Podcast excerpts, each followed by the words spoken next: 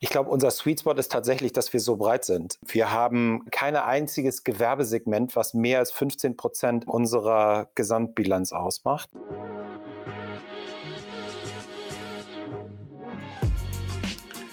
Hallo, wir wollen uns heute über Finiata unterhalten und haben den äh, Enno als Gast, CEO von Finiata. Enno, stell dich doch bitte mal kurz vor.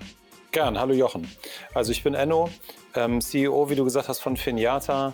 Ähm, habe vor etwas über zweieinhalb Jahren von Sebastian Diemer, dem Gründer Finiata, übernommen. War vorher ja, gute zehn Jahre im Commerzbank-Konzern tätig, bei der Comdirect Bank und ähm, mache hier sozusagen gerade mein, meine erste große Runde im Fintech-Umfeld in verantwortlicher Position. Der erste Eindruck zählt, auch bei ihren Kunden. Deshalb hat die Solaris Bank Bankident entwickelt. Das schnelle, sichere und komplett digitale KYC-Verfahren. Keine Warteschleifen, keine Öffnungszeiten. Einfach identifizieren via Bankkonto ein skalierbares Onboarding, das Ihre Conversion Rate deutlich steigert. Alles unter Einhaltung des GWG. Erfahren Sie mehr unter www.solarisbank.de.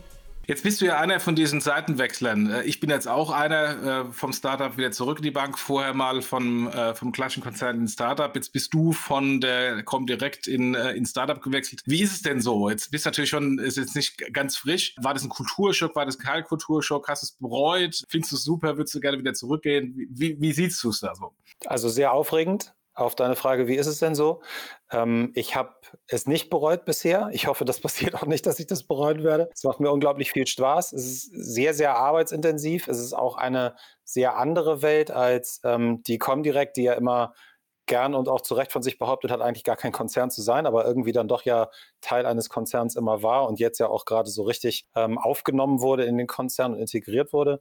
Ähm, aber ja, es ist, es ist anders, es macht unglaublich viel Spaß, es ist eine tolle Zeit, es ist eine tolle Erfahrung, eine ganz steile Lernkurve und nein, ich möchte es nicht wieder zurückdrehen als ich dich vor einiger Zeit mal getroffen habe, da warst du ganz frisch da, da hast du ein bisschen äh, da, da, dein Leid geklagt äh, über das äh, Chaos in so einem Startup. Lag das Chaos daran, ähm, von dem, was du übernommen hattest und dass du jetzt mal ein bisschen äh, äh Ordnung ins Chaos reinbringen musstest? Oder lag es daran, dass ein Startup-Chaos ist, wo das Chaos ja teilweise auch gewünscht ist und wo es ganz gut ist? Ja, ich glaube, das ist Teil einfach so ein bisschen meiner Lernkurve da. Ähm, du hast recht, wir haben ganz am Anfang meiner Zeit bei Finiata miteinander gesprochen. Ich glaube, einerseits ist ein bisschen Chaos gewünscht und auch gut und auch richtig. Ich glaube, auf der anderen Seite ist es aber natürlich auch so, wenn du aus einem großen Unternehmen kommst, ähm, die kommen direkt damals mit rund 1000 Mitarbeiterinnen und Mitarbeitern gewesen, mit sehr klar strukturierten Prozessen, dann ganz am Anfang vermisst du die so ein bisschen. Später lernst du dann aber auch, dass nicht an jeder Stelle überall ein gut strukturierter Prozess sein muss, sondern dass auch durchaus mal ohne geht.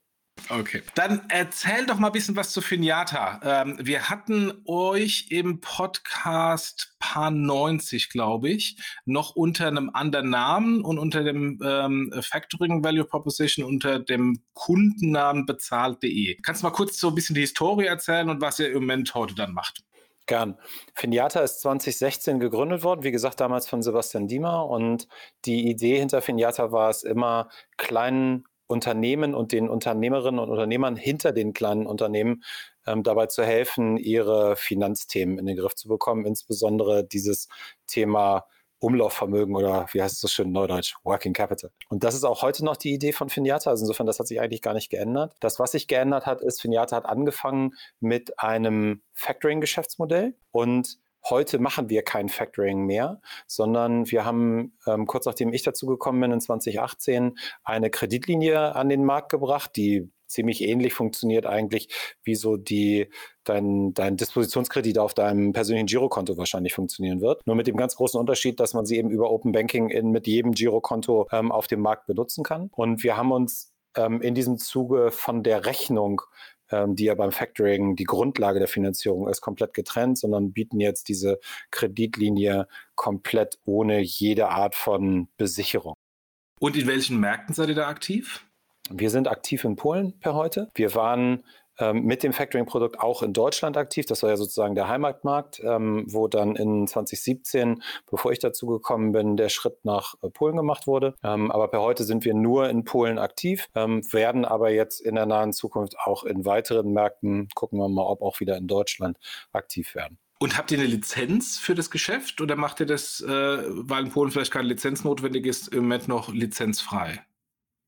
Ja und nein. Also es ist so, wir haben in Deutschland sind wir Kreditvermittler zugelassener, in ähm, Polen sind wir zugelassenes Factoring-Unternehmen noch, obwohl wir es ja wie gesagt nicht mehr anbieten. Ähm, die Kreditlinie ist aber in Polen, weil sie eben in keiner Weise mit ähm, Konsumenten, also Privatkunden in, in, Kontakt kommt, ist die Kreditlinie regulierungsfrei. Man muss da keine Banklizenz oder irgendwas in der Richtung haben, so wie das in Deutschland der Fall ist. Und wie macht ihr eure Refinanzierung? Äh, habt ihr das, äh, läuft das über Private Equity und die äh, klassischen Investoren? Habt ihr Banken hinten dran, ähm, äh, die die Finanzierung ermöglichen? Wie läuft da diese Refinanzierung der Herauslage der Kredite? Genau, ich glaube, du implizierst da schon mal einen ganz wichtigen Punkt. Ähm, wir vergeben die Kredite auf unserer eigenen Bilanz. Ähm, und dann ist nämlich genau die Refinanzierung die ganz große Frage. Ähm, die Refinanzierung, die wir machen im Moment, läuft eigentlich über spezialisierte Debt Provider oder Venture Debt Provider kann man das auch nennen. Ist nicht so ganz Venture Debt, was wir da tun, aber ich sag mal vom Risikoprofil relativ ähnlich. Wir haben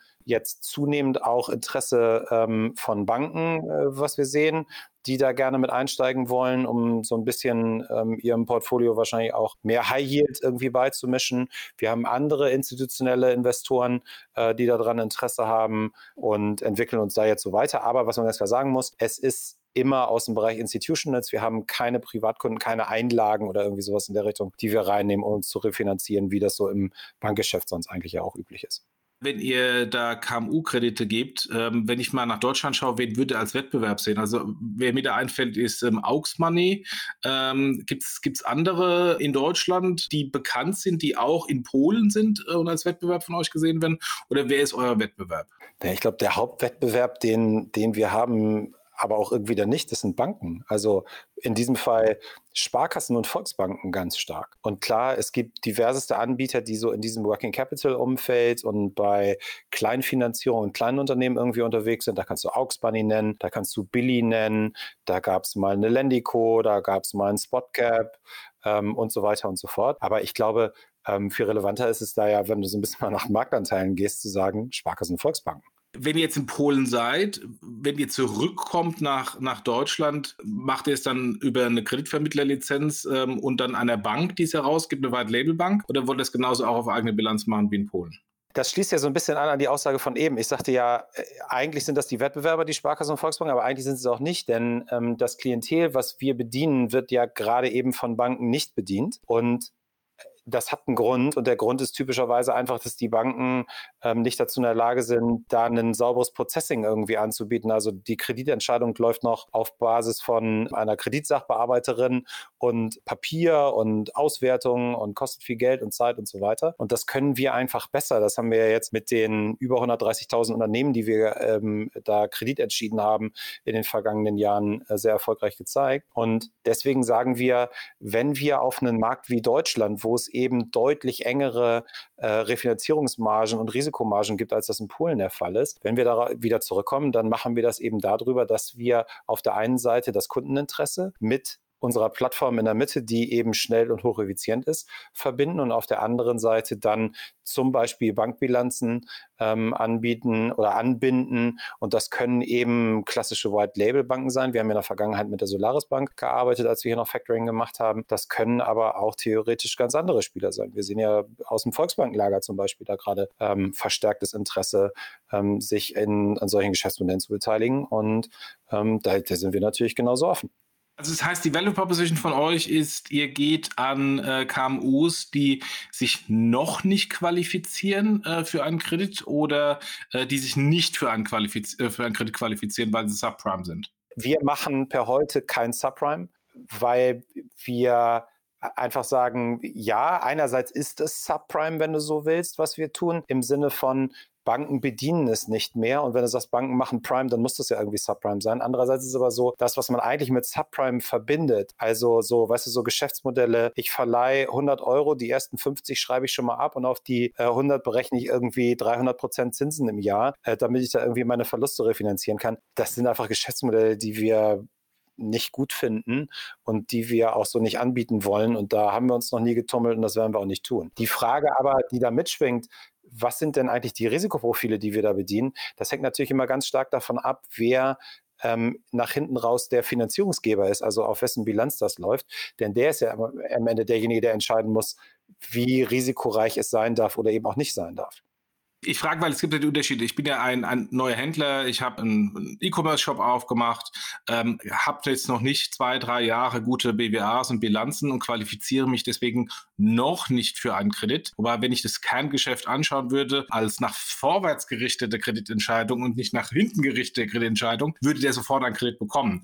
Ähm, und davon die Differenzierung Subprime, jemand, der eigentlich gar keinen Kredit mehr kommt, weil er schon so an der Wand steht ähm, und eigentlich nur noch durch ähm, ähm äh, extrem hohe Zinsen in irgendeiner Weise sich für, für einen Kredit qualifiziert. Deswegen da diese, diese Differenzierung. Aber insofern verstanden äh, Subprime nicht, sondern eher normales Geschäft, äh, die noch nicht von Banken adressiert werden. Genau, also eindeutig das Erste, was du gesagt hast. Und aus das, also dein, dein Beispiel, jemand hat ist irgendwie neu am Markt, ähm, hat eben noch keine drei Jahre BWAs zur Verfügung stehen und wird deswegen von vielen Banken nicht behandelt. Ähm, das ist ein Beispiel da drin. Das andere Thema ist einfach, wir haben sehr viel Erfahrung da drin, wirklich kleine Kredite zu vergeben. 3000 Euro hier, 5000 Euro da, und so weiter, wo einfach die, die Processing-Kosten für eine Bank, selbst wenn sie dazu in der Lage wären, weil die BWAs existent sind, ähm, da einen Kredit zu vergeben, viel zu hoch sind, als dass sich das lohnen würde. Und das können wir effizienter und das können wir schneller und das können wir insbesondere auch eben mit ähm, Unternehmenskunden, die ähm, noch nicht so lange am Markt sind, wo es dann eben meinetwegen nur ein halbes Jahr Historie gibt. Wie könnt ihr das besser? Also was ist jetzt äh, der Mehrwert, den ihr habt im Vergleich zu einer klassischen Sparkasse und Raiffeisenbank als Hausbank ähm, eines, eines solchen KMUs? Naja, Gegenfrage. Was meinst du, wie lange dauert das im Durchschnitt, bis es da eine Kreditentscheidung gibt? Ähm, wenn du, wenn, wenn ich in meine Historie gucke, dann ist das was, was du also mal auf jeden Fall in Wochen gemessen hast. Unsere Kreditentscheidungsgeschwindigkeit rechnen wir in Minuten. Das heißt, das Schnellste, was wir heute in Polen können, ist zwischen dem Zeitpunkt, wo du dich als Kleinunternehmer bei uns mit deiner E-Mail und Passwort auf der Seite registrierst, bis zu dem Zeitpunkt, wo der erste polnische Zloty in, äh, auf deinem Girokonto angekommen ist, 15 Minuten. So, das ist so wirklich das, das Schnellste, was wir können. Und wenn du so mal auf den großen Durchschnitt guckst, dann schaffen wir typischerweise so um die zwei Stunden, wo dann aber eben auch die SEPA-Überweisung schon mit eingerechnet ist, die ja erforderlich ist, damit wir dir dann das Geld auch tatsächlich zur Verfügung stellen auf deinem Konto. Das ist der ganz große Vorteil für den, ähm, für den Kunden. Er kriegt sofort eine Entscheidung. Er weiß, woran er ist und er muss nicht lange erst seinen Steuerberater fragen, ob er jetzt bitte mal BWA in folgendem Zuschnitt irgendwie haben kann und so weiter weiter und so fort, sondern braucht Kapital, wir stellen es zur Verfügung oder eben auch sagen, tut uns leid, können wir nicht. Also im Grunde wie im Retail-Banking, äh, Absatzfinanzierung, ich gehe hin, äh, fülle da irgendwelche Sachen aus und bekomme instant sofort Informationen, du bekommst das Geld oder bekommst es nicht. Vom Prinzip her, genau. Okay. Und ähm, welche Datenquellen nutzt ihr dafür, um äh, A, so eine schnelle Entscheidung äh, zu bekommen, ob der KMU gut oder schlecht ist ähm, und dann hoffentlich natürlich dann auch das Geld entsprechend gut zurückzubekommen äh, nach Ablauf des Kredits? Genau, das ist ja immer die große Herausforderung. Wir zapfen sozusagen drei große ja, Datenquellen an, wenn du so willst. Das eine sind Transaktionsdaten von Girokonten und äh, Bezahlkarten ähm, über entsprechende Open Banking Interfaces, also PSD2 oder irgendwas in der Richtung. Das zweite, der zweite große Teil ist das, was wir immer öffentliche Daten nennen. Soll heißen, das sind verschiedenste Arten von Datenquellen. Ich, ein paar Beispiele, angefangen von Handelsregister über irgendwelche Ausweisdatenbanken bis hin zu Mikrogeografie, Mikrodemografie und so weiter und so fort. Datenbanken, die theoretisch für jeden einsehbar sind, wenn er sie denn gekauft oder abonniert hat. Und das dritte ist, wir generieren, das ist so hauptsächlich, um Betrugsfälle rauszufiltern, ähm, ein paar Verhaltensdaten, aber eben auch nur auf unserer eigenen Seite äh, selber. Da gucken wir dann so Sachen wie zum Beispiel, wie verhalten sich Leute eigentlich bei der Eingabe ihres Firmennamens, tauchen da irgendwie zum Ausprobieren mal vier, fünf, sechs verschiedene Unternehmensnamen auf und so weiter und so fort. Und damit versuchen wir sozusagen rauszufiltern oder zu identifizieren, meint das da eigentlich jemand äh, mit uns ernst oder äh, eher nicht. Aber die ganz große Menge sozusagen der Daten, die wir da reinnehmen, kommt aus diesem ganzen Umfeld öffentliche Daten und Transaktionsdaten. Okay, ich meine, wenn, wenn man das Kreditrisiko mal anschaut, haben wir zwei Risiken. Fraudrisiko, also da sagt jemand, er ist äh, die Firma ABC, aber er ist es gar nicht äh, und versucht dann das Geld äh, umzuleiten. Und das andere ist ähm, äh, das Bonitätsrisiko. Äh, es ist tatsächlich die Firma ABC, aber die, der geht es eigentlich gar nicht gut ähm, und die äh, hat ein relativ hohes Risiko, nicht zurückzuzahlen. Wie versucht ihr diese beiden Risiken zu trennen und welche Datenbanken nutzt ihr dafür, um beispielsweise herauszufinden, der hat wirklich ein gutes Geschäft äh, und das ist nicht gefakte Zahlen ähm, oder das ist tatsächlich der Geschäftsführer von der Firma ABC und nicht ähm, ich, der ähm, mal versucht, euch zu hacken oder äh, Betrug äh, zu machen. Genau, also das eine Thema, dieses äh, Bonitätsrisiko, wie du es gerade genannt hast, das versuchen wir natürlich darüber abzufangen, dass wir ähm, äh, über einen automatisierten Prozess uns angucken, wie haben sich da eigentlich in der Vergangenheit Cashflows verhalten in diesen Unternehmen? Wo kam da das Geld her? Wo ging es hin? Wofür haben sie es ausgegeben? Ähm, wie waren Kontostände über Zeit und so weiter und so fort? Und ähm, auf Basis dieser Cashflows und der, der drunterliegenden Verhaltensweisen sozusagen ähm, haben wir mit unserem Machine Learning ähm, den wir entwickelt haben, Copernicus heißt der, eine Möglichkeit, eine Vorhersage darüber zu treffen, wie wahrscheinlich das ist, dass jemand einen Kreditausfall produziert oder eben auch nicht. Der andere Teil, also dieses äh, Thema Fraudrisiko, und da hast du ja gerade diesen Teil äh, Identity Theft gerade angesprochen. Also ich gebe mich als jemand ganz anders irgendwie aus. Das machen wir auf eine sehr technische Art und Weise mit entsprechenden Datenbanken bis runter so auf Device-Ebene. Also zum Beispiel ist dein Device, was du gerade benutzt, schon mal in irgendeinem Fall irgendwo auf der Welt aufgefallen, ähm, bis hin eben zu diesem Verhaltensdatenbeispiel, was ich ge äh, gesagt habe. Ähm, es ist ein ganz guter Indikator, wenn du irgendwie fünf verschiedene Schreibweisen deines Unternehmens ausprobierst, ähm, dass da irgendwas mit deinem Kreditantrag nicht so ganz sauber gerade läuft. So, und da gibt es halt verschiedene andere Sachen. Ich will jetzt nicht ins äh, letzte Detail gehen äh, und da irgendwelche Tipps geben, worauf man achten muss, wenn man das macht. Aber ähm, da, da geht es sehr stark so um IT-Security, da geht es ganz viel um äh, Device-Datenbanken, da geht es so um spezialisierte äh, Anti-Fraud-Themen, äh, sehr technisch. Ich finde das alleine sehr spannend, weil äh, wenn ich mich jetzt, und das bin ich jetzt mittlerweile, wenn ich mich mal in die äh, Füße oder die Schuhe eines klassischen Bankers versetze und da die Kreditprozesse äh, anschaue, da ist das alles, was du gerade eben äh, erklärt hast mit Device, Fingerprinting etc., vollkommen unbekannt. Und äh, es gibt ja da diverse Credit-Startups, die das versuchen ähm, äh, oder jetzt nicht versuchen, schon längst implementiert haben und da auch sehr gute Erfahrungen mitgesammelt haben. Das ist ja für die klassischen Banken bislang noch komplettes Neuland. Insofern äh, ist es, glaube ich, sehr, sehr spannend, wenn was du da alles mit, mit dazu nimmst, weil die doch klassischen Banken immer noch in BWAs und Bilanzen denken und in, in Filiale, da sitzt einer vor ihnen, da hat man natürlich das Betrugsrisiko nicht. Aber jetzt spätestens mit Covid äh, und KfW-Kredite ähm, haben wir ja auch etliche Fälle, äh, wo irgendwelche falschen Bankverbindungen genutzt werden. Ähm, ist das natürlich ein neues Risiko, äh, was auch bei klassischen Banken ähm, so hochkommt. Insofern ist es sehr spannender Bereich, dass das, wie weit ihr da schon seid und äh, was ihr da schon Erfahrung gesammelt habt. Genau, also stimme ich dir voll zu und das ist ja auch einer der Treiber, weswegen ich immer sage, äh, wir müssen mehr zusammenarbeiten. Ähm, das war ja mal total en vogue im äh, Fintech-Startup-Umfeld, auf Banken irgendwie einzudreschen, äh, so nach dem Motto, wir können das hier alles viel besser und ihr seid ja sowieso alle in zehn Jahren spätestens vom Markt runter. Ich habe mal eine Sparkassenausbildung 1996 gemacht, ähm, oder nee, 1997, Entschuldigung, 97 angefangen. Ähm, und da war auch schon immer der Satz, ja, ja Sparkassen gibt es in zehn Jahren nicht mehr. Ja, von wegen. Das hat gute Gründe, warum es Banken gibt und es hat gute Gründe, warum Banken auch sehr erfolgreich sind. Es hat aber auch gute Gründe, äh, warum Technologieanbieter ähm, eben manchmal die Nase vorn haben. Und da muss man einfach sagen, lass uns doch zusammenarbeiten und das, was Banken gut können, mit dem, was Fintechs wie wir gut können, ähm, zusammenbringen.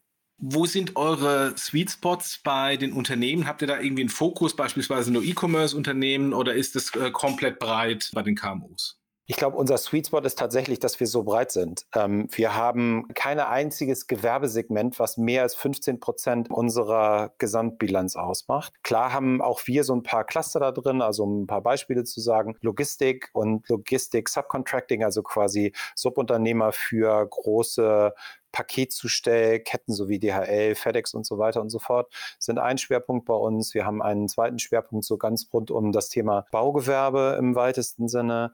Ähm, da gibt es noch ein paar mehr, aber wir haben halt keine Schwerpunkte da drin, dass du sagen würdest, also wir machen 80 Prozent nur irgendwie Tech-Unternehmen oder sonst was in der Richtung. Da ist alles dabei. Also wir haben wirklich tatsächlich vom, vom Klempner bis hin zum freiberuflich tätigen Designer, kleinen Softwarehäusern und ähnlichem alles irgendwie dabei.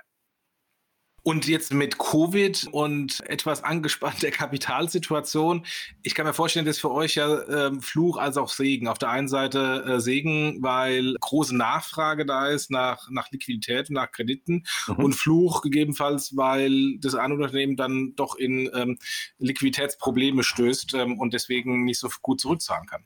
Genau, also äh, das Jahr 2020 war für uns an vielen Stellen da nicht einfach. Die äh, Covid-Pandemie war für uns selber erstmal ein großer Fluch, weil die Kapitalrunde, die wir eigentlich Anfang des Jahres durch hatten, haben wir jetzt erst gerade durchbekommen, äh, mit viel Zusatzarbeit. Ähm, also insofern an der Stelle echt Fluch. Segen aber, dass es dann geklappt hat.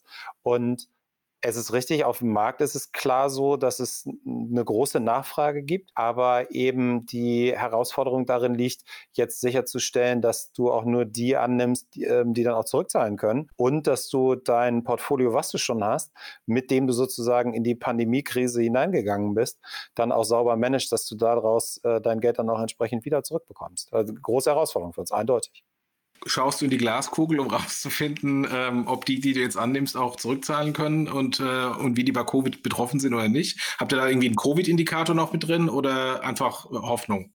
Das Gute ist ja, dass wir keine Glaskugel brauchen, sondern dass wir unseren Kopernikus haben. Und ähm, wie macht er das? Der guckt halt sehr stark darauf, wie sich in der wirklich sehr nahen Vergangenheit dein Unternehmen entwickelt hat, wie sich deine Cashflows entwickelt haben, wie sich deine Zahlungen, Zahlungsverhalten und ähnliches entwickelt haben. Deswegen haben wir eigentlich den bisherigen Großteil der äh, Pandemie und der Auswirkungen auf den Markt bereits voll mitverarbeitet. Das ist ein Machine Learning-Ansatz. Ähm, dieses maschinelle Lernen hat ja den großen Vorteil, dass es dann auch sehr zeitig aktualisiert werden kann, auf was da ist. Und für, weißt du, für uns ist da drin eigentlich ein Indikator immer der entscheidende, ob es wirklich funktioniert oder nicht. Und das ist die Tilgungsquote. Und wir bewegen uns nahezu auf dem gleichen Niveau der Tilgungsquote heute, wie wir ähm, vor der Pandemie gesehen haben. Also insofern, wir haben das voll verarbeitet, das ganze Thema, und ähm, sind da aus unserer Sicht eigentlich auch ganz gut gerüstet, dass das jetzt in den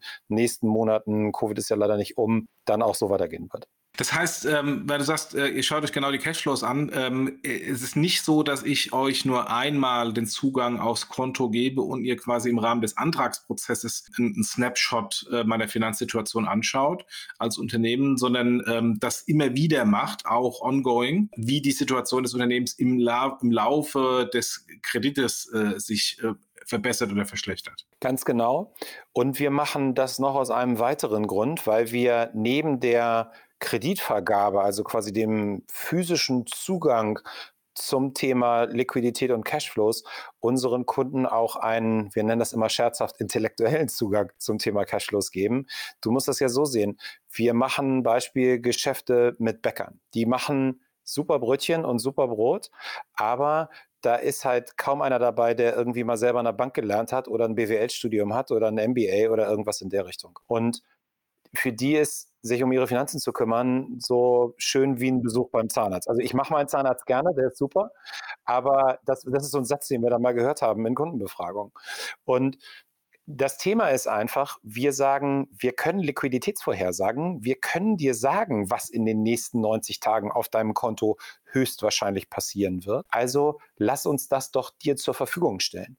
Und damit haben wir natürlich einerseits einen riesen Vorteil, weil der Kunde hat ein großes Interesse daran, uns laufend Daten zur Verfügung zu stellen, sodass sozusagen auch unsere Kreditbetrachtung und Kreditentscheidung laufend aktualisiert werden kann.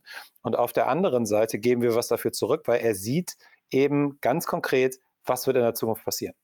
Und wie macht ihr das technisch? Äh, geht ihr über die PSD2-Schnittstelle rein oder äh, gibt es da in, in Polen gegebenenfalls andere Schnittstellen? Wie läuft das? Es gibt ja Leute, die sagen, dass Deutschland PSD2 technisch noch nicht so ganz so weit ist, wie man sich das wünschen würde. Man muss aber gleichzeitig sagen, ähm, in Polen ist da auch noch einiges äh, weiterzuentwickeln. Das heißt, ja, wir machen auch PSD2, wir machen aber auch viel, ähm, was man so manchmal Pre-PSD2 nennt, so Screen Scraping und solche Sachen. Polen ist es nicht. Und außerdem, wir arbeiten mit einem Aggregator zusammen, der kümmert sich da freundlicherweise um die Compliance. Ähm, also insofern ähm, wir arbeiten da mit dem Aggregator zusammen, weil, weißt du, aus unserer Sicht ist der Zugriff auf die Kontodaten nicht das Alleinstellungsmerkmal, sondern das ist einfach für uns ein Mittel zum Zweck.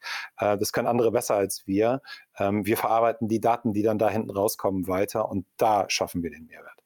Sehr, sehr spannendes Geschäftsmodell ähm, und äh, sehr spannender Ansatz. Kannst du was sagen, wie viel Volumen ähm, ihr bislang ausgelegt habt? Auch was zu Revenue-Zahlen sagen? Revenue sprechen wir nicht drüber. Ich kann dir aber sagen, was wir bisher an ähm, Kreditvolumen gemacht haben. Das sind etwas über 70 Millionen insgesamt. Okay, okay. Kumuliert seit, seit dem neuen Pivot aufs neue Geschäftsmodell. Nee, insgesamt in der Filialhistorie. Weil das ist ja auch ein interessanter Punkt. Du sagst wieder mein Lieblingswort in diesem Zusammenhang, Pivot das war gar kein Pivot, was wir gemacht haben. Wir machen genau das weiter, was wir vorher getan haben, nur einfach in einer anderen Darreichungsform. Und das ist ja, das ist ja der spannende Punkt. Wir haben einfach festgestellt, nachdem wir die Kreditlinie angeboten haben, haben unsere Kunden gesagt, super, das mit dem Factoring, das wollen wir gar nicht mehr. Wir machen die Kreditlinie. Das ist viel einfacher zu verstehen, das ist viel flexibler, ich muss nicht jedes Mal mit einer Rechnung kommen und so weiter und so fort. Aber das ist ja kein Pivot, sondern wir machen genau das Gleiche wie vorher, nur wir reichen es eben anders dar. Das ist übrigens auch ein Punkt, den äh, in dem letzten Podcast, ähm, als der Kollege damals, also vor, weiß ich, zwei Jahren, äh, Factoring erklärt hatte, äh, kam der Kilian Thalhammer und sagte, naja, also eigentlich, äh, euer Wettbewerb ist ja ein klassischer Dispo-Kredit, weil das ist ja am Ende des Tages äh, kurzfristige Liquidität äh, für das Unternehmen. Und ich kann natürlich sagen, ich nehme meine, meine Forderung, äh, konvertiere in die, äh, die in Cash oder ich nutze einen Dispo-Rahmen. Äh, insofern ist das, löst das äh, lösen zwei verschiedene Produkte das gleiche Problem. Äh, insofern ist es sehr interessant, dass er jetzt dann quasi von diesem, von dieser Forderungsfinanzierung auf ähm, eine klassische Kreditfinanzierung für kurzfristige Liquiditätssicherung ähm, geschwenkt seid oder der Kunde das mehr äh, Interesse hat daran. Genau, aber ich muss da Kilian vollkommen recht geben an der Stelle. Das ist doch, du musst das doch mal so sehen. Frag mal deine zehn am wenigsten über Finanzdienstleistungen informierten Freunde oder Familienangehörigen, wo der Vorteil von Factoring aus ihrer Sicht gegenüber einem Dispositionskredit liegt. Die werden dir sagen, Fac, was? Und das, das ist das Problem hier. Ähm, Factoring ist ein, ein super Produkt für Unternehmen, die von CFOs geführt werden der Bäcker hat keinen CFO. Der weiß im Zweifelsfall nicht, was Factoring ist. Es, mit Sicherheit, es wird Bäcker geben, die das wissen und es wird auch ganz viele andere geben, die das wissen. Aber der Anteil der Leute, die das verstanden haben, ist tendenziell an der Gesamtbevölkerung und das gilt leider eben auch für äh, die äh, Unternehmerschaft in der kleinen Unternehmen eher gering. Und dann kommt noch ein zweites Thema dazu. Was machst du eigentlich, wenn du ein Unternehmen hast, was keine Rechnungen produziert? Das ist nämlich der Bäcker der, der schreibt sicherlich auch Rechnungen, aber sein Hauptmedium sind Kassenzettel, Kassenbons.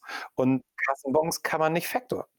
Und des, deswegen sagen wir einfach, es, das ist doch Form follows Function. Die haben ein, eine Herausforderung auf der Liquiditätsseite und wir lösen die mit ihnen zusammen sowohl physisch als auch eben auf der Verständnisseite. Und ob das Ding jetzt Factoring heißt oder das heißt irgendwie Kreditlinie oder wir kommen jetzt mit einem noch anderen äh, Produkt, Merchant Cash Advance oder was auch immer, das ist doch am Ende Form follows Function. Wie löse ich das Kundenproblem eigentlich am besten? Und du musst von der Kundenseite denken, nicht von dem, was du mal im Grill Petschinski über Bankgeschäftsmodelle gelernt hast. Absolut. Und insofern, das, das ist, da komme ich dann nicht zu, zu, dem zweiten Thema, was ich mal nochmal ein bisschen tiefer reingehen wollte, äh, eure Historie und der Pivot oder nicht Pivot ähm, und warum Factoring im KMU-Bereich in Deutschland ja nicht nur bei Finiata nicht so eingeschlagen ist, sondern bei allen anderen auch nicht so wirklich, was da eigentlich der Hintergrund ist. Und ich glaube, du hast eigentlich schon fast äh, perfekt erklärt, weil ähm, äh, die Zielgruppe ähm, mit dem Begriff eigentlich gar nichts anfangen kann und die eigentlich nur sagt, ich brauche Liquidität und auch anschaut, was kostet mich die Liquidität im einen Segment und was kostet mich Liquidität im anderen Segment. Wenn ich mir nämlich die einen oder anderen Factoring-Angebote im KMU-Bereich anschaue, sind die ähm, Zinsen oder die Factoring-Gebühren umgerechnet Zinsen auf Jahreszins hochgerechnet äh, oft signifikant teurer als eine x-beliebige Kreditlinie oder Dispo-Kredit. Das stimmt. Ich bin mir aber nicht sicher, ob der Preisvergleich die wirklich einzige relevante Dimension hier ist, sondern ich glaube, es kommt so insgesamt, wenn ich so ein bisschen umgangssprachlich ausdrücken darf, so auf so eine Art Verdaubarkeit an. Und die kommt eben klar mit dem Preis, das ist, ist eine Dimension, bin ich voll bei dir. Auf der anderen Seite ist es aber auch so, wie aufwendig ist das eigentlich für mich, daran zu kommen? Und wie aufwendig ist das eigentlich für mich, da das regelmäßig zu nutzen. Und wenn ich mir dann ein, ein Factoring angucke, und wir haben ja früher Einzelrechnungsfactoring gemacht, wir waren ja weit davon entfernt, wie große Spieler im Markt ähm, Rechnungsportfolien ankaufen, dann ist es so, dass der Unternehmer für jedes einzelne Geld, was er haben wollte, jedes Mal eine Rechnung zur Verfügung stellen musste. Musste uploaden, die wurde dann geprüft, äh, dann kam irgendwie das Geld zurück und so weiter und so fort. Und das ist doch viel zu kompliziert. Du musst doch einfach sagen, das ist der Kreditbedarf, den muss der Unternehmer irgendwie formulieren können dir gegenüber. Dann musst du sagen, ja, passt oder nicht. Und dann gib ihm die maximale Flexibilität, das ganze Ding zu nutzen oder eben auch nicht. Ähm, insofern, klar, jetzt kann man immer kommen und sagen, naja, aber Factoring, das ist ja besichert und das, was ihr da tut, ist irgendwie unbesichert. Ja, na klar. Aber wir haben die Rechnung ja nie gekauft, sondern wir haben immer eine Rechnungsvorfinanzierung gemacht. Das heißt, wir hatten nie eine einen, einen klaren Datensatz darüber, wie gut denn der Rechnungsempfänger aus der Kreditsicht irgendwie war. Und dementsprechend ist natürlich sowieso immer so ein gewisses Art an Fragezeichen dran zu malen gewesen, ob denn diese Rechnung, wenn ich sie verwerten wollte, überhaupt zurückgekommen ist. Wenn ich mir das Scoring von Factoring anschaue, sind natürlich die Datenquellen auch ganz andere, als, als die ihr ähm, nutzt im Bereich äh, für eine normale Kreditprüfung, weil ich muss ja eigentlich das Scoring machen auf Basis dessen, der die Rechnung empfängt, kann der überhaupt nicht zurückzahlen. Äh, da habe ich in der Regel vielleicht auch weniger Daten äh, und weniger Mitbereitschaft zu, zu Kooperation, Daten zur Verfügung zu stellen. Ähm, und ich habe natürlich auch noch ein weiteres Problem, ähm, die, die Rechnung überhaupt äh, Werthaltigkeit äh, beizumessen. Also ist die Rechnung gefälscht, ist sie nicht gefälscht, gibt es da irgendwie Credit Notes dagegen? Ähm, all diese Komplexität habe ich ja beim Factoring on top äh, im Vergleich zu einer normalen Kreditlinie, wo ich einfach nur die Bonität dessen ähm, äh, rechnen muss, der, der den Kredit nimmt und hoffentlich dann irgendwann auch wieder zurückzahlt. Genau richtig. Und deswegen war bei uns die Rechnung auch immer nur ein Datenpunkt, wenn du so willst, den wir benutzt haben für die Kreditentscheidung, aber eben immer für die Kreditentscheidung über denjenigen, der die Rechnung schreibt, nicht über die, nicht für die Kreditentscheidung über denjenigen, der die Rechnung empfängt. Und ist das weil ihr den Wechsel vom Einzelrechnungsfactoring zur Kreditlinie gegangen seid und ähm, ich jetzt ehrlich gesagt äh, mit Ausnahme Billy, die jetzt ja auch mehr in B2B-Rechnungskauf äh, expandieren, ähm, keine wirklichen Erfolgsbeispiele im, im äh, KMU-Factoring von Fintech-Startups in Deutschland sehe. Ist das der Grund, warum das Brett einfach zu, zu dick war, dass ihr euch weiterentwickelt habt, die anderen sich im Bereich äh, B2B-Rechnungskauf weiterentwickeln und andere sich auch komplett aus dem Markt verabschiedet haben? Ja, ich weiß gar nicht genau, ob, ob äh, dieses Sprichwort, das Brett ist zu dick, da das Richtige ist. Ich glaube, es ist einfach, ähm, es ist einfach so, die, der Markt hat so ein bisschen diese Idee überholt. Also wir haben alle gelernt, dass der Kunde einfach ein, Problem hat, was zu lösen ist und dass eben diese, diese Darreichungsform dann auch nur ein Mittel zum Zweck ist nach hinten raus. Das ist natürlich für mich ganz schwierig, jetzt darüber zu sprechen, warum Billy da die strategische Entscheidung getroffen hat, wie sie das getroffen haben. Das sollten, sollten äh, die Jungs von Billy dir besser erklären. Aber in unserem Fall ist es eindeutig so. Also die Weiterentwicklung hin zu diesem vollflexiblen Kreditlinienmodell, die kommt halt insbesondere daher, dass wir für uns gesagt haben, das hilft dem Kunden deutlich mehr, ein vollflexibles Produkt so anzubieten, als eins, was eben immer an einer Einzelrechnung hängt. Und so werden wir das in der Zukunft auch weitermachen. Ihr habt ja äh, jetzt im Rahmen von Covid die Finanzierungsrunde machen müssen ähm, und ähm, ihr habt gleichzeitig einen Pivot gemacht. Wie ist da eure Erfahrung rund um Covid gewesen äh, mit den Investoren? Man hört ja am Anfang, dass die Investoren sehr stark erstmal zurückgeschreckt sind, gesagt haben, oh um Gottes Willen. Ähm, aber dann jetzt im Nachhinein sieht man ja, dass jetzt die Finanzierung doch wieder möglich war. Wie waren da eure Erfahrungen? Jochen, du immer mit deinem Pivot. Also das, was du Pivot bezeichnest und was ich nicht als Pivot bezeichne. Entschuldigung. Äh, das ist in 2018 gewesen. Also wir haben, wir haben unser, äh, Kredit, unsere Kreditlinie in 2018 zum ersten Mal an den Markt gebracht. Um deine, deine eigentliche Frage zu beantworten, genau so, wie du das da gerade impliziert hast. Also eine, eine Eigenkapitalrunde in Corona zu machen, das ist, wir haben es ja bewiesen, kein Ding der Unmöglichkeit, aber das ist schon schon eher speziell, weil natürlich gerade zu Anfang der Pandemie allen völlig unklar war, was denn da jetzt genau passieren wird auf dem Markt und wie denn sich ein Geschäftsmodell wie das unserige weiterentwickeln wird. Und äh, deswegen natürlich erstmal eine deutlich höhere Zurückhaltung zu sehen war, als wir die anfänglich angenommen haben und auch gesehen haben. Ähm, deswegen sind wir ja so glücklich, dass wir das jetzt ähm, durch die Tür bekommen haben, eben mit Hilfe unserer Bestandsinvestoren und dem Geld aus der Corona Matching Facility, in unserem Fall über den IAF. Ah, interessant. Das heißt, ihr habt über Polen IAF äh, Information, äh, Geld bekommen.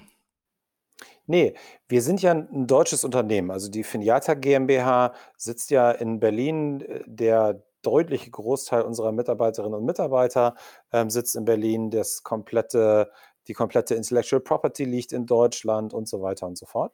Und ähm, wir haben Geld aus der Corona Matching Facility des Bundes, also der Bundesrepublik Deutschland, bekommen. Ähm, in unserem Fall über den IAF. Da konntest du ja, wenn ich das richtig im Kopf habe, auf zwei Wegen das beantragen, über die KfW und über den IAF. Das mussten ja deine Investoren, die dann äh, selber investieren wollten, machen. In unserem Fall war das einfach so, dass die beim IAF akkreditiert waren und nicht bei der KfW und deswegen ist es in unserem Fall über die IAF gelaufen. Nochmal ganz kurz zur, zur Historie. Äh, du bist jetzt als erfahrenerer Banker mit erfahrenen Strukturen in dieses etwas chaotische Startup gegangen, äh, wo wir kurz am Anfang äh, gesprochen hatten. Wie waren denn da deine Erfahrungen in der Übernahme? Und wenn ich mir so ein bisschen die, die Historie von Sebastian Diemer anschaue, auf der einen Seite Creditec, die ja dieses Jahr auch kein gutes Ende genommen haben, Pharmaco auch jetzt nicht so. Ist, kann man da sagen, da ist so ein, ein, roter Faden drin, dass er schnell Themen interessanterweise aufreißt, aber nicht wirklich zu Ende bringt und es dann Leute braucht wie du, die es zu Ende bringen, auf ein, auf ein äh, richtiges Geschäftsmodell zu, zu bringen. Wie war da deine Erfahrung? Also die Frage würde, wenn du die jetzt Sebastian direkt gestellt hättest, ähm, er glaube ich, mit Sicherheit mit Ja, da ist ein roter Faden beantworten, weil der das hat er ja selber in verschiedenen Interviews in der Vergangenheit immer gesagt.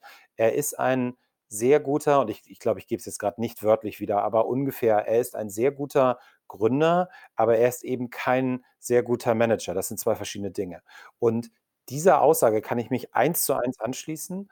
Ähm, das sind zwei verschiedene Dinge und Sebastian ist richtig gut da drin tolle Ideen zu entwickeln und diese tollen Ideen dann schnell auf die Straße zu bringen. Und wenn die dann erste Traktion generieren, dann, da kannst du, glaube ich, sagen, das ist auch so ein bisschen sein Geschäftsmodell, übergibt er das eben an erfahrene Manager. Ob jetzt Monedo bzw. Creditec dieses Jahr äh, die Insolvenz anmelden musste, weil Sebastian Diemer das mal ursprünglich gegründet hat, ich glaube, das ist ein bisschen weiter hergeholt. Der ist ja schon seit einiger Zeit raus. Aber es ist eindeutig so. Er ist ein sehr erfolgreicher Seriengründer, muss man ja schon sagen. Ähm, er ist aber eben nicht äh, erfahrener Manager in den einzelnen Themen und deswegen gibt er das dann an der Stelle mit Absicht weiter. Die Creditec-Insolvenz, die ähm, ist ja lange, lange, lange passiert, äh, nachdem er raus war. Ähm, und da gab es ja auch verschiedene Veränderungen der Geschäftsmodelle äh, zwischen dem Zeitpunkt, wo er ähm, äh, seine Aktienwert abgegeben hat und, und dann tatsächlich jetzt äh, der Insolvenz. Insofern ähm, soll da gar nicht irgendwie das negativ äh, konnotiert werden äh, auf die Person, ähm, sondern eher auf das Thema, ist das ein valide Ansatz, schnell mal ein Startup hochzuziehen und dann rauszugehen und dann äh, zu hoffen, dass es überlebt und das guten Gründern, äh, guten Managern zu geben, die es dann, äh, die dann auch ein Geschäftsmodell entwickeln? Ähm, oder macht es eher Sinn, ein Startup mit einem validen Geschäftsmodell von Anfang an zu gründen? Ich glaube, das hängt ganz stark von dir selber als Gründer und, und deiner Persönlichkeit und deiner persönlichen Erfahrung da ab. Also ähm, ich würde mich selber, und da kann ich natürlich immer am besten drüber sprechen, lange nicht als so versierter, erfahrener Gründer wie zum Beispiel ein Sebastian irgendwie äh, bezeichnen. Wenn man das mal ganz mal eng sieht, dann habe ich eigentlich in meinem Leben noch nichts gegründet. Also richtig eine Familie habe ich gegründet, ja, aber kein Unternehmen. Ähm, insofern in, insofern kann ich da jetzt nicht von mir behaupten, dass das irgendwie mein Geschäftsmodell wäre. Mein Geschäftsmodell ist es eher das, was ich auch bei der Comdirect mit ganz vielen Themen gemacht habe, auf einer existierenden Plattform erfolgreiche Geschäftsmodelle zu bauen, weiterzuentwickeln und zu skalieren. Und dafür bin ich zu Finiata gekommen. Und das ist das, was ich seit zweieinhalb Jahren da mache. Und ähm, das ist das, was uns jetzt sozusagen zu dem heutigen Punkt gebracht hat. Es wird mit Sicherheit Leute auf dem Markt geben und vielleicht ja auch Sebastian, ähm, die das als valides Geschäftsmodell bezeichnen würden, was du da gerade sagst. Für mich ist es das nicht, aber das liegt einfach an mir selber. Ich habe gegründet und ich hab, ähm, äh, bin später in Gründungen reingegangen und habe da auch neue Geschäftsmodelle etablieren müssen.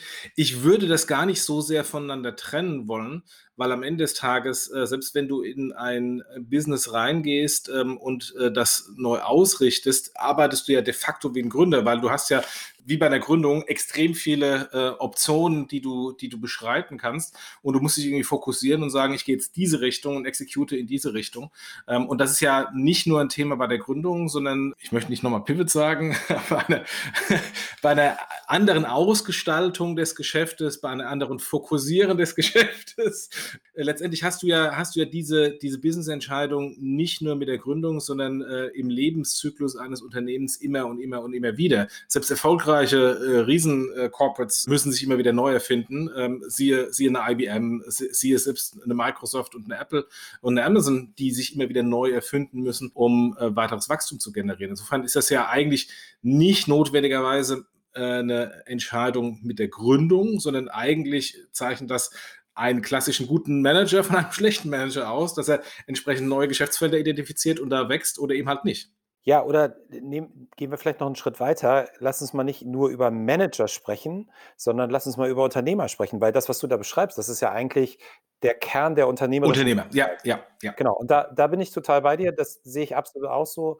Das, was du da den ganzen Tag tust, ist Entscheidungen unter Unsicherheit zu treffen.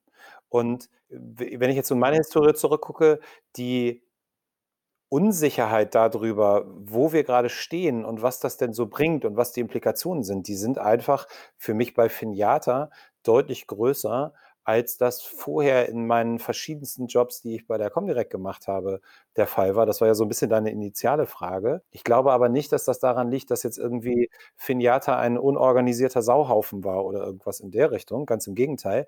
Ich glaube, das liegt einfach ganz stark in der Phase, in der sich Finiata befand und befindet, begründet. Ähm, und die ist natürlich eine vollkommen andere als eine über mehrere Dekaden etablierte Digitalbank. Das ist und war. Und das ist aber auch der Reiz irgendwie für mich. Ja, eben, genau, das ist äh, absolut ein Reiz. Würdest du mit den Erfahrungen, die du jetzt gemacht hast, dass ähm, anderen Bankern, die in den, in den klassischen Instituten sind ähm, und so ein bisschen das Unternehmergehen in sich spüren und hoffen, nochmal was bewegen zu wollen, würdest du das uneingeschränkt empfehlen oder ist es eher eine Sache, der, des individuellen Mindsets, dass man äh, individuell sehr unternehmerisch denken muss und jetzt eigentlich völlig egal ist, ob man aus einem Konzern kommt oder nicht Konzern kommt. Ein bisschen zurückblickend, ähm, würdest du es als, als Role Model ähm, sowas empfehlen oder würdest du sagen, na, äh, ist es nicht alles Gold, was glänzt in so einem Startup und es ist viel mehr Arbeit äh, und viel mehr äh, durchschwitzte und äh, nicht geschlafene Nächte wegen Fundingrunden, Unsicherheit etc.? Ja, ich äh, äh, sehe, du weißt, wie es mir 2020 in Teilen ging. Also, ähm, ich glaube. Ich, ich glaube, bin da ja auch ein paar Mal durchgegangen. Ja, deswegen. Ich glaube, ich würde die Frage so beantworten. Ich würde jedem empfehlen, der an sowas Interesse hat, da mal genau drüber nachzudenken, ob das nicht was für ihn ist, weil, wie gesagt, das macht unglaublich viel Spaß und das kann ähm, wirklich auch Horizonte öffnen und dir eine Lernkurve geben, die du in deinen vorherigen Beschäftigungen in diesem Feld so nicht hattest. Auf der anderen Seite ist aber es natürlich auch unbedingt wichtig, dass da jeder auf sich selber hört und sich auch jeder selber sagt, also ist das hier überhaupt was für mich? Weil also wir, wir Finiata hat eine Unternehmenskultur, die ist sehr darauf ausgerichtet, wirklich klar zu sein und wirklich transparent zu sein. Und wir sagen, jeder Kandidatin und jedem Kandidaten ähm, wo wir ein Angebot machen, bei uns zu arbeiten und, und quasi einen Arbeitsvertrag anbieten, sagen wir immer dazu, du, bei uns wird deine Jobsicherheit in Wochen oder Monaten gerechnet, nicht in Jahrzehnten, wie das in großen etablierten Unternehmenskonzernen äh, äh, Konzernen irgendwie der, der, der Fall ist. Das muss man wollen und das, die, die Frage muss man sich einfach stellen. Und in meinem Fall hat das gepasst. Also ich war zu der Zeit frischer Familienvater. Wir haben hier unsere kleine Eigentumswohnung in Hamburg. Äh, ich war Anfang 40 und so weiter und so fort. Also wahrscheinlich was, wo viele Menschen sagen werden, um Gottes Willen, Jobunsicherheit ist jetzt gerade mal das allerletzte, was ich gebrauchen kann. Ich konnte es gebrauchen. Für mich hat das super funktioniert und für mich ist das, wie gesagt, aus heutiger Perspektive immer noch die richtige Entscheidung gewesen. Aber da muss jeder sehr, sehr genau auf sich selber hören und auch auf seine Partnerin und seinen Partner mal hören, ähm, ob das denn jetzt das richtige Setup ist oder nicht. Ich glaube, da kann man einfach kein Patentrezept irgendwie formulieren an der Stelle. Ja, wobei ich glaube, ähm, das, das gilt für euch. Das sieht man jetzt auch äh, bei diversen Startups in Berlin, die jetzt auch bei Covid ein bisschen mehr gebeutelt sind. Man hat originär natürlich weniger Jobsicherheit in diesem einen Unternehmen. Ähm, aber ich glaube, mit der Lernkurve, die du ähm, erwähnt hast und den Erfahrungen, äh, gerade im, im Bereich Digitalisierung, ähm, die man in den ganzen Unternehmen mitmacht, qualifiziert man sich so gut für jeden anderen Job. Es ist vielleicht die Jobsicherheit in diesem einen Unternehmen nicht mehr der Fall, aber ich glaube, es ist eine deutlich bessere Jobsicherheit, um einen Anschlussjob zu finden, als derjenige, der vielleicht seit ähm, 20, 30 Jahren Kreditanalyst in einem Unternehmen ist ähm, und, ähm, und dann äh, vielleicht einen Job suchen muss, weil es da vielleicht nicht mehr weitergeht. Genau, da gebe ich dir natürlich total recht. Die Lernkurve, die da war und die da ist bei mir, die ist einfach wahnsinnig steil und mir macht das unglaublich viel Spaß, da auch selber mit und da selber dran zu wachsen. Auf der anderen Seite kommt das natürlich auch mit einem gewissen Preis daher. Und jetzt sich womöglich zu überlegen, das hast du nicht gesagt, das weiß ich, aber ähm, sich jetzt womöglich zu überlegen, hey, ich mache das, weil das ist irgendwie eine super Lebenslaufkosmetik für mich äh, und das hilft mir jetzt irgendwie beim übernächsten Job weiter. Ich bin mir nicht sicher, ob das die richtige Motivation ist. Also mal so ganz grundsätzlich. Das stimmt, das stimmt, ja, ja. Das stimmt. Nur den ganzen Gesprächen, den ich mit vielen ähm, Menschen habe, die in Startups gehen oder überlegen, in Startups zu gehen und immer dieses Pseudo-Job-Unsicherheit-Thema bringen, äh, da ist ja meine Antwort so, mach dir mal keine Sorgen. Äh, du wirst auf jeden Fall einen Anschlussjob finden im Vergleich zu jemand anderem, der wirklich äh, 20 Jahre auf der gleichen Position in einer vermeintlich sicheren Bank äh, ist wenn da dann eine Reorg kommt und die Person draußen ist, ist es deutlich schwieriger, einen Anschlussjob zu finden, als ähm, in einem vermeintlich unsicheren Startup. Stimmt, komplett richtig. Nur man muss natürlich immer eins sagen, eine gefühlte Jobunsicherheit, ne, und das ist ja nur gefühlt, du kannst sie ja null quantifizieren an so einer Stelle, wo du so eine Entscheidung triffst. So eine gefühlte Jobunsicherheit ist ein emotionales Problem und was du da gerade machst, ist, du kommst mit Fakten. Und das funktioniert halt bei dem einen gut und bei dem anderen eben nicht so gut. Das hängt einfach das von der Persönlichkeit ab. Und deswegen sage ich das, da, müssen die, da, da, muss jeder, der so eine Entscheidung trifft, wirklich ganz tief in sich hinein äh, horchen. Ähm, ich habe auch ganz viele Freunde, Arbeitskollegen gehabt, die genau solche Fragen mir gestellt haben. Sollte ich das auch tun? Und ich, also ich werde mich hüten, zu irgendjemandem zu sagen, du musst das unbedingt machen, weil, sondern das, das muss einfach jeder für sich selber entscheiden, ob das das Richtige ist. Mir hat es ganz viel Spaß gemacht, mir macht es noch ganz viel Spaß. Für mich war das absolut das Richtige. Und ähm, mit den Infos, die ich heute habe, ja klar, mit Sicherheit würde ich irgendwelche Dinge anders machen äh, in so einem Start bei äh, Finjata. Aber auf der anderen Seite würde ich die Entscheidung, glaube ich, jederzeit wieder so treffen. Ich habe jetzt noch eine letzte Frage, ähm, so 'n so 'n Ausblick für Finiata. Wo siehst du Finiata in den nächsten zwei, drei Jahren? Jetzt habt ihr euer Funding bekommen. Ähm, du hast kurz mal angesprochen, ihr wollt nach nach Deutschland gehen. Wo ist so kurzfristig so, äh, die die Weiterentwicklung von Finiata? Also, ich glaube, das sind zwei ganz große Themenfelder. Das eine Themenfeld ist das, auf dem wir heute schon unterwegs sind, was wir intern das Direct-to-Market-Geschäft nennen. Also, wo wir selber ein Finjata-Produkt als Finjata-Produkt auf dem Markt verkaufen. Da werden wir mit weiteren Funktionen, da werden wir auch mit weiteren Darreichungsformen kommen, um eben unsere Kunden noch besser in der Zukunft betreuen zu können und auch einfach unsere Zielgruppe erweitern zu können. Der zweite ganz große Punkt ist, dieses Themenfeld, über das wir schon an verschiedenen Stellen hier in unserem Gespräch heute ähm, mal gesprochen haben, die Zusammenarbeit mit anderen Finanzdienstleistungen, überhaupt anderen Akteuren im Markt. Also dieses Modell zu sagen, wir bieten als White Label Partner oder Grey Label oder wie du es dann immer am Ende nennen willst, Co-Branding und so weiter und so fort, Partner unsere Fähigkeiten und unsere Kernkompetenzen anderen an, die in bestimmten Themen besser sind als wir. Also dieses Thema Banken, wir haben vorhin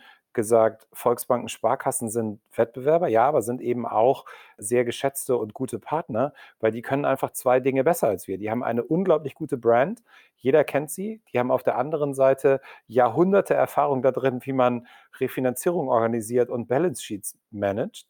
Und warum nicht an der Stelle entsprechende Fähigkeiten bereitstellen, die wir jetzt mittlerweile erworben haben, wo du ja vorhin zu Recht gesagt hast, da ist viel Technologie drin, ähm, die noch, äh, ich zitiere dich jetzt, Neuland für äh, viele Banken ist. Das wird auf jeden Fall ein ganz wesentliches Thema sein und das ist genau das Thema, mit dem wir es uns auch zutrauen, eben in deutlich margenengere Märkte wie Deutschland, wie andere Länder in Westeuropa, Frankreich, Benelux und so weiter zu gehen oder eben auch noch ganz andere Schritte geografisch ähm, zu machen. Wie groß seid ihr denn? Und äh, weil wir gerade eben über Unsicherheiten gesprochen haben, habt ihr denn Hiring-Thematiken? Also sucht ihr Leute ähm, und wenn ja, an wen sollen die sich wenden? Also wir suchen Leute, ähm, absolut. Ähm, insbesondere so im äh, Engineering-Umfeld, Data Science sind so die ganz großen Themen. Das ist immer so ein bisschen der Witz, ähm, den wir machen. Wir sind eigentlich ein, eine, eine Engineering-Company, äh, die was vom Bankgeschäft versteht. Da suchen wir auf jeden Fall Leute. Wir suchen sowohl Leute an unserem Standort in Berlin als auch eben in Warschau. Wenn, wenn man ähm, sich direkt wenden will, das Beste ist, E-Mail schreiben an hr.filiata.com. Die äh, Kolleginnen und Kollegen aus der äh, Personaltruppe nehmen das total gerne auf. Und ansonsten haben wir eine Webseite, finiata.com, wo es dann auch entsprechende Jobprofile gibt, ähm, nach denen wir gerade suchen. Ähm, und das ist eben nicht nur im Engineering-Umfeld, sondern auch viel darüber hinaus. Marketing, Sales, mehr klassischen Bankfunktionen, Risiko, Finanzen und so weiter und so fort. Ähm, wir sind da gerade auf einem guten Wachstumskurs unterwegs. Wir sind im Moment um die 50 Köpfe bei uns ähm, und wir werden voraussichtlich so eher in den Bereich von Mitte 70 in einem Jahr gewachsen sein. Insofern, da sind einige Hires zu machen. Also freuen uns da auf viel Interesse.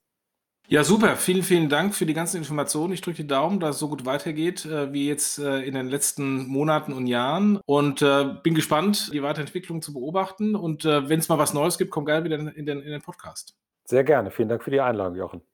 Mach's gut. Tschüss. Danke, bis dann.